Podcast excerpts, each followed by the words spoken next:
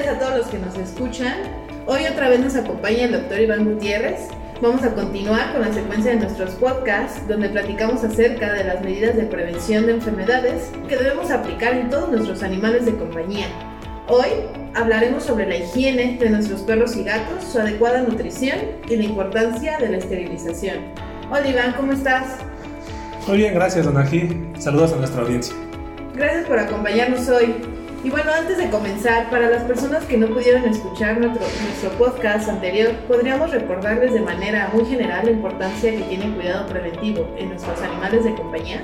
Claro, debemos recordar que el decidir tener un animal de compañía nos convierte en tutores que debemos de ser responsables de la salud y bienestar de estos. La prevención será la manera más adecuada para evitar la presentación de enfermedades en el futuro y que podrían llegar a ser perjudiciales incluso para nosotros como seres humanos.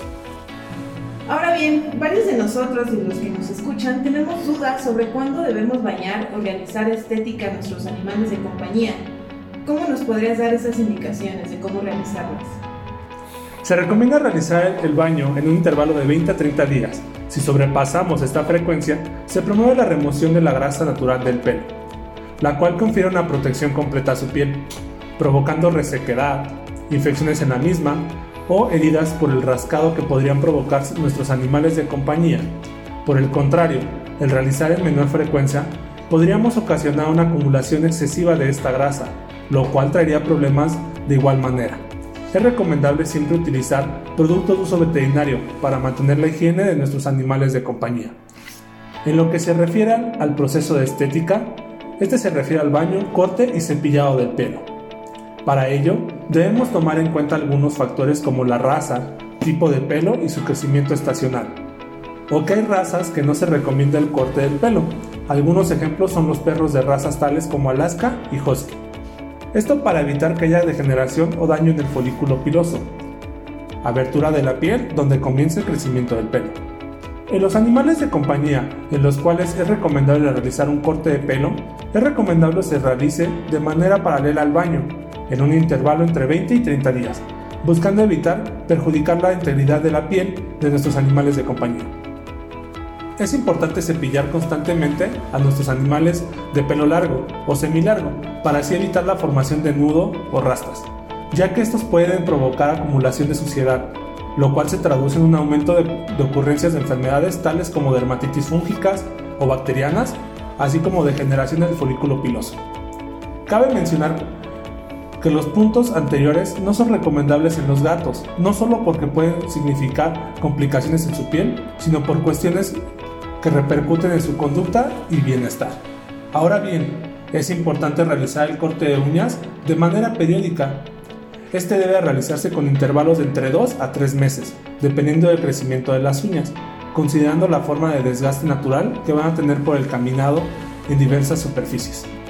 Este proceso tiene que llevarse a cabo con extremo cuidado y de la mano de un médico veterinario para evitar lesionar el nervio y la vena que se encuentran en la uña de nuestros animales de compañía, lo cual puede provocar dolor y sangrado si no se realiza de manera adecuada. En el particular caso de los gatos, se recomienda quitar únicamente las puntas y permitir el desgaste natural de la uña, colocando rascadores, lo cual nos beneficia también en el plano conductual.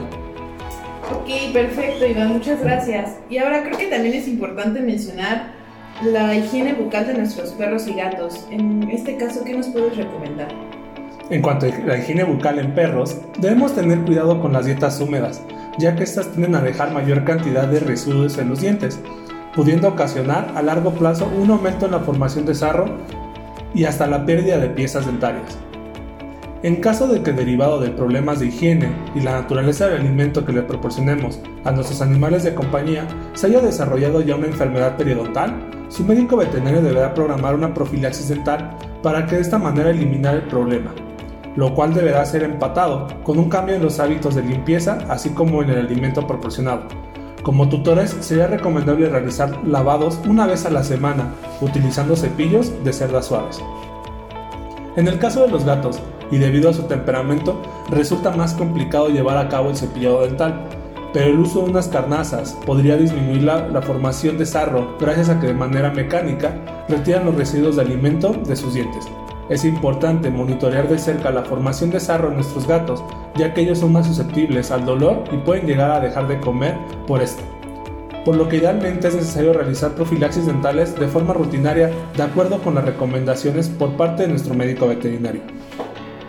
Importante siempre ir de la mano de nuestro médico veterinario. Y ahora, la nutrición y alimentación de nuestros perros y gatos obviamente es de suma importancia, pero muchas veces no se le otorga la atención que requiere. ¿Qué nos puedes decir al respecto?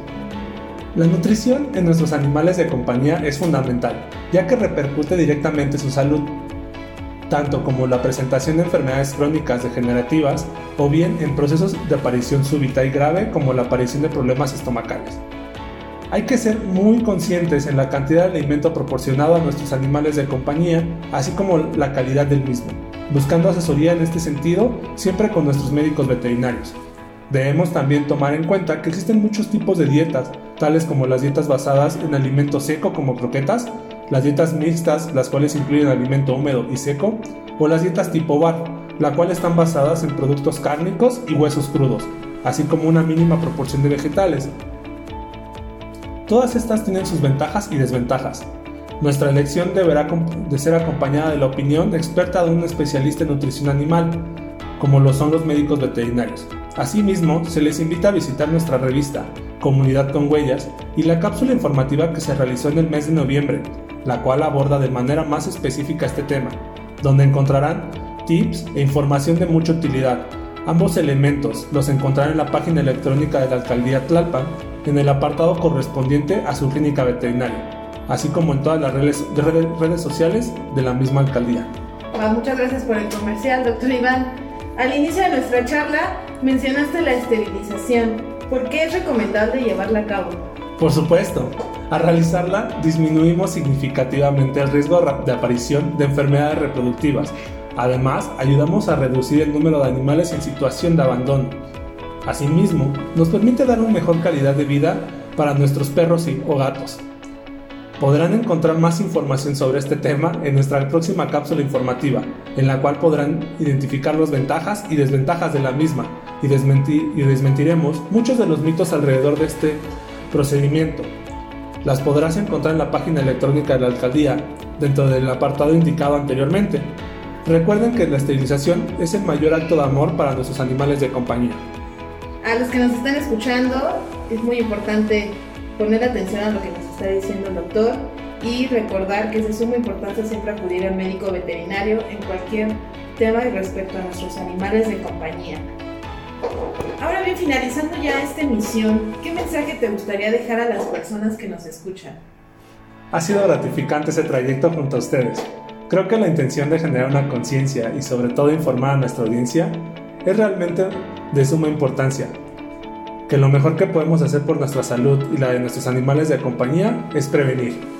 Recuerden que informarnos será siempre el primer paso para solventar las necesidades y cuidados que requieren nuestros animales de compañía, para así darles la mejor calidad de vida, salvaguardando su bienestar, recalcando que la suma de esfuerzos en todos los temas antes mencionados nos permitirá volvernos los tutores responsables que nuestros perros y gatos merecen. Espero poder acompañarlos nuevamente con algún tema de interés y sobre todo invitando a toda nuestra audiencia a que compartan esta información. Nos acompañen en los siguientes podcasts. Visiten y lean nuestra revista Comunidad con Huellas y sobre todo disfruten con nosotros de las cápsulas informativas. Muchas gracias por la invitación. Muchas gracias, doctor Iván, y con eso nos despedimos de esta emisión de Bienestar con Huella. Espero que nos sigan en nuestra siguiente emisión y nos vemos luego.